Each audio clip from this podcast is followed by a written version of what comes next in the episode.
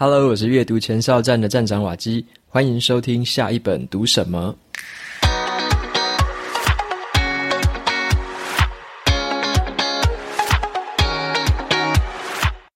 今天要跟大家分享的这本书，它的书名叫做《努力但不费力》。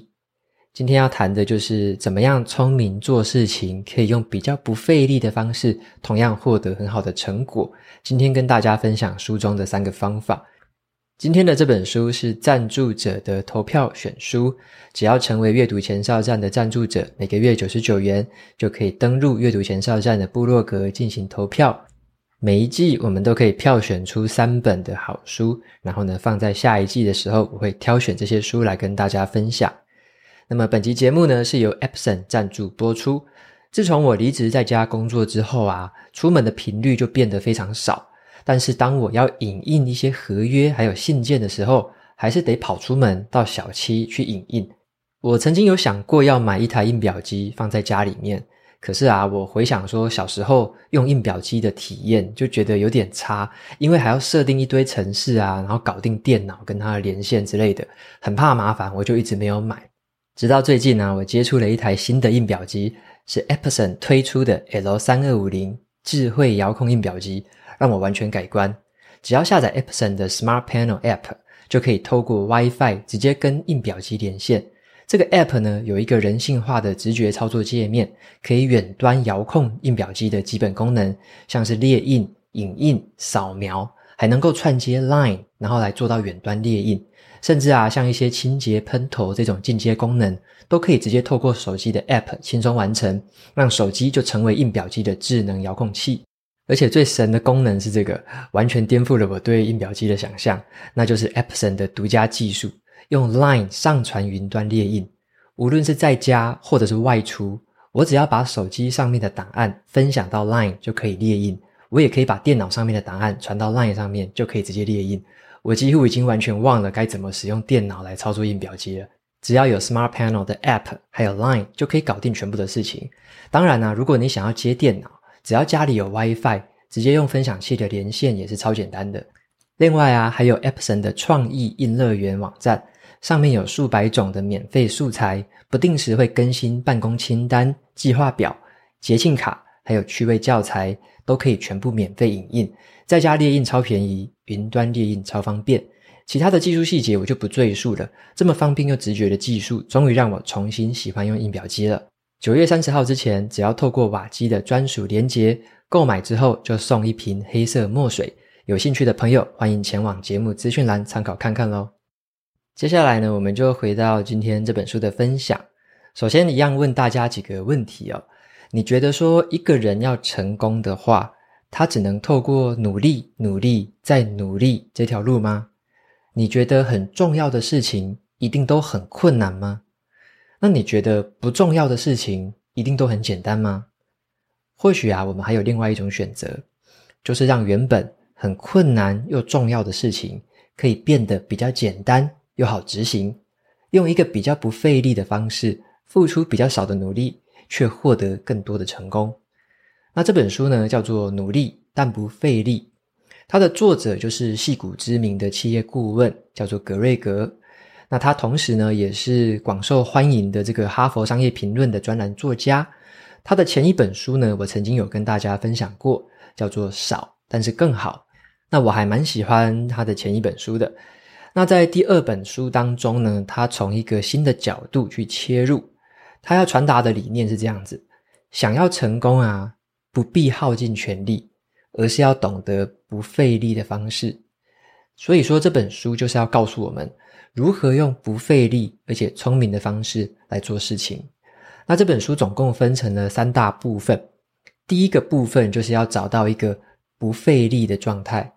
去除我们心里面的杂念还有情绪，获得一个很充足的心理能量，在对的时间点专注做对的事情。那第二个部分呢，他就会谈说什么叫做不费力的行动，也就是要简化步骤，包容自己的不完美，然后呢，保持一个稳定前进的步调。最后的第三个部分，就是要取得不费力的成果，把我们的时间花在一些比较高杠杆的活动上面，就像是站在巨人的肩膀上学习啊，把重复发生的步骤全面的自动化，还有预先防范一些错误，让这个成果呢能够自然而然的一直流向我们。如果啊，你感觉自己的工作上面哦，一直有一点那种过度疲劳的情形，好像说花了很多力气却得不到预期的成效的话，那这本书的观点呢，就有帮助哦，就可以帮助我们说重新检视自己做事情的方式，让我们可以比较不费力的去完成重要的事情，避免过度这种操劳的情况再度重演。以下呢，我就会总结一下书里面提到的三个重点，还有一些心得，以及呢，最后我会跟大家说一下我对于这本书的看法是什么。首先呢，我跟大家分享第一个重点，就是不费力的状态。那所谓的不费力的状态，就是当我们的身体有得到了充分的休息，情绪没有负担，精神是很饱满、很充沛的。在这个时候啊，我们的反应会比较灵敏，更能够专注在当下最重要的事物上。就是因为我们进入了这种不费力的状态，所以最重要的事情都可以轻松的被完成。那作者他写这本书有一个很主要的论点，那就是重要的事情。不一定很困难，好，重要的事情不一定很困难。这个说法，我一开始在读的时候有一点点不太懂，但我后来才想到，说我之前有读过另外一本书，里面有一个 Tim Ferriss，他曾经讲过的一个观念，就是要花很多时间去做的事情不一定很重要。好，要花很多时间去做的事情不一定很重要。这两个观念结合在一起看呢，好，就很有意思了。因为啊，我们以前哦常常会把很重要的事情会跟很困难又很花时间把它联想在一起，好，所以我们的下意识好像会觉得说，那一些重要的事情一定都是很困难又很花时间的。可是作者他就提醒我们，应该要反过来想，我们可以问自己看看，会不会这件事情可以很简单呢？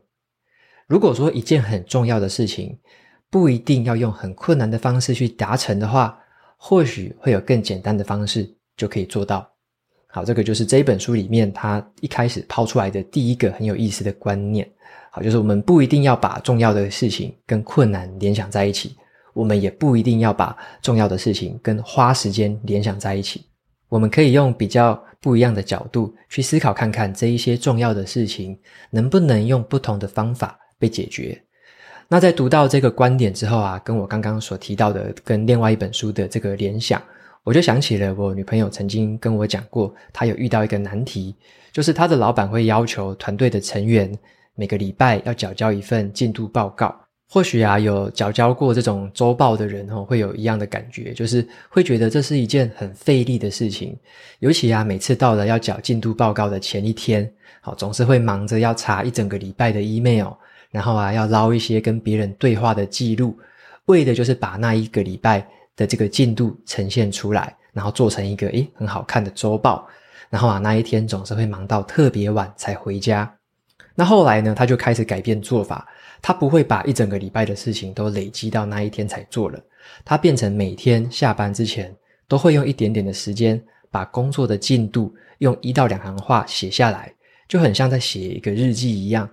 那这样子每一天的持续累积，所以到了要交周报的时间，他就只要把他曾经写过的那些项目整理起来就可以了。那这么做还有一个额外的好处，每一次啊在接受新任务的时候，他就可以很快速的跟老板反映说，手头上有哪一些很重要的事情正在执行，那有哪些事情已经卡住了，那他正在尝试用新的方法去突破。所以啊，原本哦，老板要我们去掌握进度啊，缴交周报这种苦差事，反而呢，可以变成一个很像在写日记，然后每一天都可以做一点，做一点，很轻松，又有助于跟老板沟通的一项神兵利器。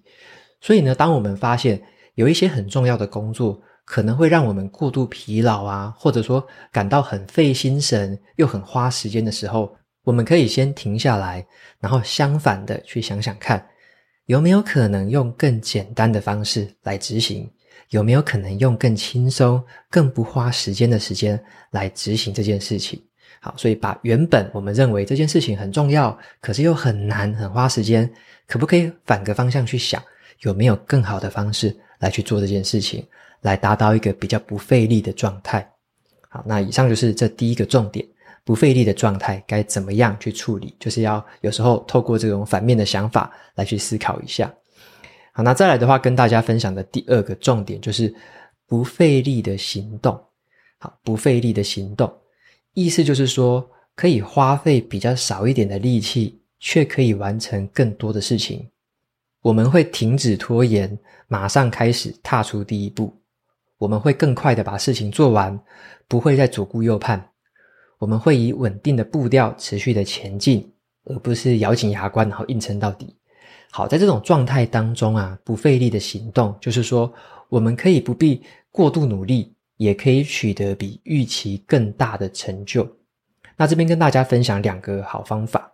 第一个有效的方法就是缩短行动还有满足感之间的时间差。好，缩短行动跟满足感之间的时间差。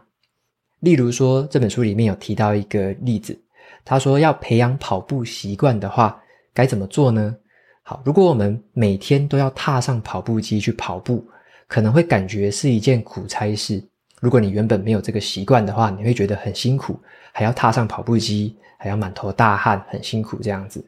那这也是为什么有些人定了这种运动习惯之后啊，然后就会三天打鱼，然后两天晒网，一直没有办法坚持下去。那很巧的是，作者他提的这个方法跟我自己用的方法其实是一模一样的。那就是呢，把两件事情结合在一起。原本第一件事情是每天要踏上跑步机去跑步，这是一个过程嘛。那他把另外一件事情绑在一起，就是收听自己喜欢的 Podcast 节目。当你在跑步的时候，你也同时去收听自己喜欢的 Podcast 的节目，而且哦，要限制一下自己，就是只有当你踏上跑步机的时候，你才能够收听那一档你很喜欢的节目。把这两件事情把它绑定，那这个方式呢，就是它等于是把付出跟奖励就绑在同一个时段。当你在进行跑步这个过程的时候，你也同时在享受这个你很喜欢的 Podcast。这样的一个方法可以让这个习惯变得更有趣，也让我们比较自然而然的很愿意的去采取行动，就可以做到一个不费力的行动这样子。那这个方法我认为是蛮有效的，因为它很完美的去缩短了行动跟满足感之间的这个时间差，它等于是同时让你有行动，也同时给你这个满足感。那另外一个技巧呢，让我也蛮有收获的，就是要设定上限。好，这个限是限制的限，上面的上，上限。像是啊，我们要推进某一件事情的进展的时候，有时候我们就想说，设定一个下限就好了嘛。例如说，诶，我可能每天跑步的话，好，就是跑一公里就好了，就这个下限就好了。那我如果精神比较好，就可以跑个更多，跑个两公里、三公里，跑到很累很累再下来。好，那这个观念就是这样子，他建议我们要设定上限。在还有一点力气的时候，就停下工作，或者是跑步的时候啊，也不要让自己跑得太累。你要设定一个上限，例如说，好，一到两公里，最多就是跑两公里，不要再超过了。那最少的话就跑一公里。这个方法听起来好像有一点点违反直觉，对不对？就是要克制自己，不要超过那个上限。但是啊，这个反而是提升生产效率的关键哦。作者他就举了另外一个小说作家来当例子。那一个小说作家啊，非常的多产，他有一个诀窍，就是要定好自己的步调。如果写的太多太快的话，你会偏离轨道，然后迷失方向。可是呢，你如果太不常写的话，你就会失去动力。而他认为每一天写一千个字是刚好保持这个缓慢前进的一个字数，所以他给自己设定了这样的一个上下限，他绝对不会写超过一千个字。但是呢，他也不会说完全不写。那我自己在读到这个段落的时候啊，我就想起我自己的经验。像我前阵子有跟大家说我在写书嘛，然后我就会在某一天很大量的写作，可能这一天就写个五六千字，写了一堆东西，把脑袋里的东西全部都倒出来，就有点像是把我的整个脑袋都榨干了。可是啊，之后的好几天，我就会觉得很疲乏，因为突然好像没东西写了，然后就会好几天空转。所以我就会发现说，嗯，这样的一个反省就是说，我以前的写作方式有点太过随性了。我想写的时候就会一直写，然后就写很多。可是当我不想写的时候，我好像就干脆什么都不写。尤其在写书这件事情上，这个书本呢就会有点一直延迟，然后呢没有办法持续稳定的进展。所以我原本那种太过随性的那种方法，就是要多就多，要少就少，那种方法就会变成说听起来很自在啦，可是却让我写书的进度有点就是忽快忽慢的。那最后呢，反而是拖延了原本原定的这个进度。因此啊，我就会想要尝试看看说，这个设定上限这个方法，就是设定一个上下限，然后呢，不要让自己超过太多，但是也不要让自己什么都不写。所以我想要试试看用这个方法来持续的稳定我自己写作跟写书的这个节奏。好，那这边的话跟大家分享的就是第二个重点，不费力的行动。那最后呢，跟大家分享第三个重点，叫做不费力的成果。不费力的成果，它指的就是说，当我们在做事情的时候，目标是很明确的，我们已经能够跨出第一步了，也可以用固定的脚步持续前进。这个时候呢，我们开始很轻松的可以获得自己想要的成果，而且也不必花费太多的力气，就可以让这个成果一而再、再而三的持续流向自己。在这个部分呢、让我感到很有共鸣的一个重点是自动化。这个自动化是什么意思呢？就是让重要的事情可以被自动执行，不用再耗费额外的脑力。就像是啊，可以把每个月的账单去办理自动转账，然后呢，自动缴费，或者是啊，你跟别人预约会议的时候，多用一些软体，就是那些软体可以帮助你把你的空白时段可以给对方，对方直接选你的空白空白时段，就可以跟你预约会议了，就减少了很多 email 的来来回回。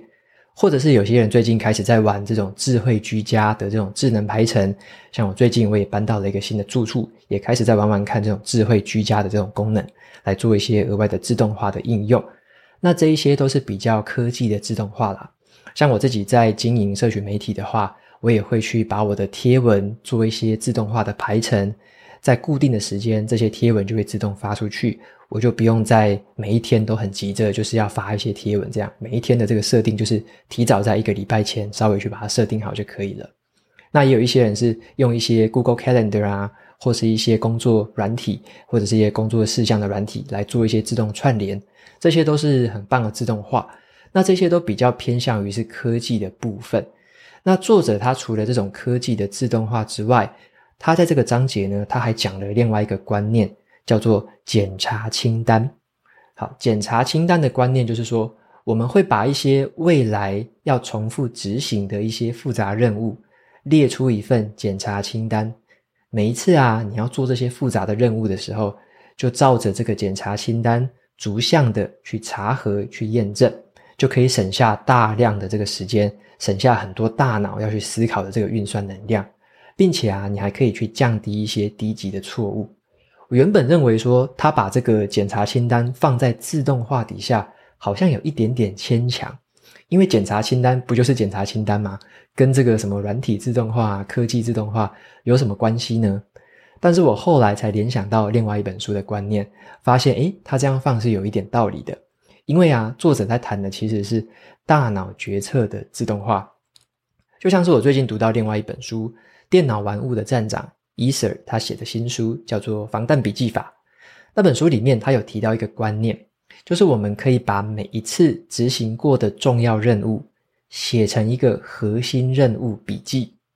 在这个核心任务笔记里面，会包含了这项任务的一些行动步骤、相关的资料跟检查清单。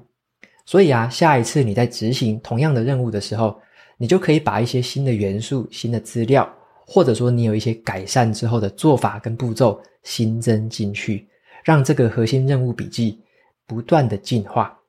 在未来啊，我们要在用这个笔记的时候，就等于说我们有了好几次执行过的经验，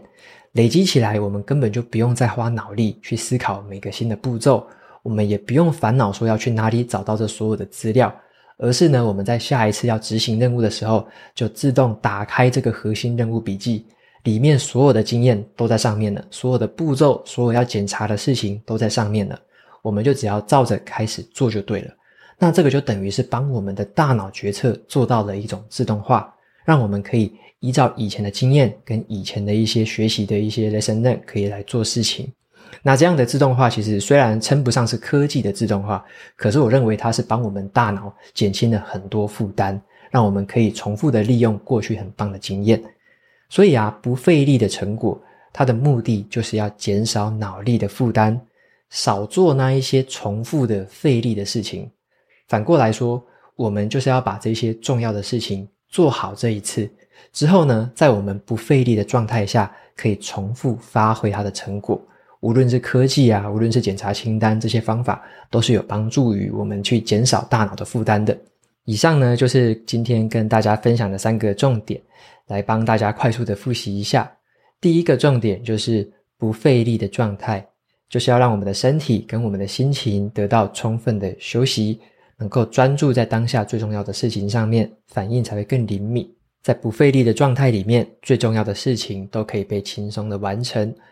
第二个重点就是不费力的行动，怎么样花比较少的力气可以完成更多的事情呢？那其实啊，就是要有一些诀窍，像是把这个行动跟满足感之间的时间差给缩短，或者是啊，设定固定的这个上限跟下限，持续的推动事情的进展。再来的第三个重点是不费力的成果。就是呢，我们要在第一次的投入的时候，就把事情给它做好，把重要的事情可能是记录下来，可能是做成自动化，可能是做成一个检查清单，让我们之后呢可以省下更多的脑力，不用再花费额外的脑力去思考了。然后呢，让这些事情可以自然而然的发生，让成果一而再、再而三的自动的流向我们自己。最后呢，跟大家来总结一下我对这本书的看法。作者他写过两本书嘛。第一本是少，但是更好。这本书我之前有不错的评价，因为这本书对于企业领导者而言，我觉得可以带来很多的帮助。不过今天分享的第二本呢，努力但是不费力，我觉得读完之后有一点点烧不到痒处的感觉。特别是啊，我很喜欢去寻找一些实际应用案例。那我觉得这本书里面的实际应用案例稍微偏少一点点。它的架构是很鲜明啦，就是说每一个小节啊，然后作者他都会讲一则故事，再补充他自己的个人经验。这种架构呢是很容易阅读的，就是读起来很流畅。你会先看到故事，再看到一点经验。可是我觉得缺点就是每一个小节的篇幅都有一点点太短了，就好像讲到故事的时候，然后就突然再跳到经验。但是这些经验呢又不够深入，所以会觉得说有一点没有搔到痒处。那特别是啊，如果有一些举的故事离我们太远的时候，那个文化不一样，那个对我这个背景认知不一样，或者是企业文化的感觉真的太远的时候，因为有一些是欧美的例子嘛，那我们看完这些故事之后，还不一定知道说该怎么样应用那个观念，这个是我觉得有一点点可惜的地方。所以这本书的阅读体验就让我觉得有一点点那种。浅尝即止的感觉啦，就是只尝到一点点，然后就没有被烧到痒处，好像有想要找到一些想法，但是呢，想要找到怎么用的时候，又好像找不太到。好，所以说，虽然每一个章节的结尾都有列出这个结论列表，可是这个列表就比较偏向于是概念式的总结，都是一些比较基本的这个行动的指南。那我自己是很希望说，每个章节当然是能够再更深入的去探讨一点，会对我们更有帮助。那如果说啊，你从来没有接触过这类型的观点，像是如何更省力啊，如何更聪明的做事情的话，那这本书我觉得它蛮适合当一本就是启发你新想法的一本书。里面的观念可以让你去重新的思考自己现在做事情的方式。可是如果你想要去学习一些怎么样实践啊，怎么样做一些步骤，怎么样套用到自己的生活上面或工作上面的话，这本书它比较像是给我们一些些原则跟一些比较基本的指引。真正的练习，真正的应用，还是需要我们自己去探索，自己去练习这样子。OK，所以以上跟大家分享的就是这一本努力但不费力，我认为是比较偏向于观点上面的启发的一本书。OK，那么在接下来呢，就来念三则 Apple Podcast 上面的五星评论。首先，第一位听众，他的名字叫做哈贝鲁，这是一个日文的拼音啦，但是我不确定自己念的是不是对的。好，如果念错的话，就很不好意思哦。那他留言的内容是帮你补写，刚刚加入这个收听行列，谢谢分享阅读心得给大家，这对通勤还有运动的时候很有帮助。另外啊，三星根本不算是鼓励，反而是在损害认真经营者的评价。免费仔还用这种高姿态在教训别人，实在可笑。好，加油！OK，谢谢这位呃哈贝埃鲁的留言，然后也谢谢你最近加入了这个收听的行列。有你有提到的一个三星留言，应该是在指前面几则留言，曾经有一个三星留言，然后说是鼓励的这个留言。那当然我也觉得，诶，有点黑人问号哈，就是说，嗯，选材的不一样，或者说经营方式挑选的不一样，然后就会获得一个诶，看似没有这么好评价的一个这个平等。但是也没有关系啦，就是大家表达意见的方式可能都不太一样嘛，那大家心中那把尺可能也都不太一样，所以呢，也是给予尊重。好，那也非常谢谢这位哈贝乌拉给的这个评价跟给予的补血跟打气，非常谢谢你。再来的话是第二位听众，他的名字叫做呃谢，好，他说很喜欢，可以协助我们利用短暂的时间了解有兴趣的书籍内容。很像是在书籍的大卖场当中进行试吃，更帮助我们从中挑选出喜欢的食物。OK，非常谢谢这位听众的这个譬喻，我也是第一次听到，就是用大卖场来这个譬喻，然后用试吃这个方式来描述我的节目对大家带来的帮助，也是一个蛮有趣的这个描述方式。好，那我也会记录下来。非常谢谢你的这个留言跟支持。那最后一位听众，他的名字叫做龙龙的，他说。瓦基，我爱你。最近才发现这个优质频道的，听一次就爱上了。刚刚才发现，今年一月的时候才读过的最高学习法、刻意练习、高手学习、致富心态、心流转念的力量。自己很喜欢用不同的方式看同一本书，看到这个 Podcast 的频道，就好像找到宝一样。期待以后的节目。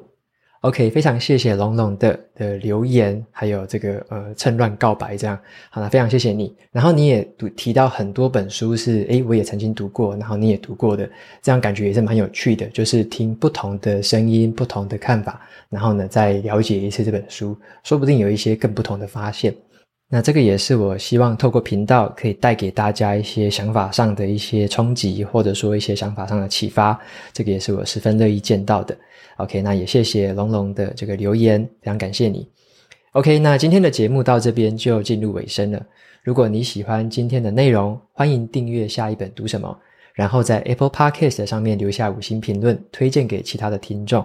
你也可以用行动来支持我，一次性的或每个月的赞助九十九元，帮助这个频道持续运作。如果你对这个频道有任何的想法，或者是想要问我的问题，都欢迎在节目资讯栏里面的传送门连接找到留言给我的方式。我每周呢也会在阅读前哨站的部落格分享读书心得，喜欢看文字版本的朋友可以去订阅我的免费电子报。好的，下一本读什么？我们下次见喽，拜拜。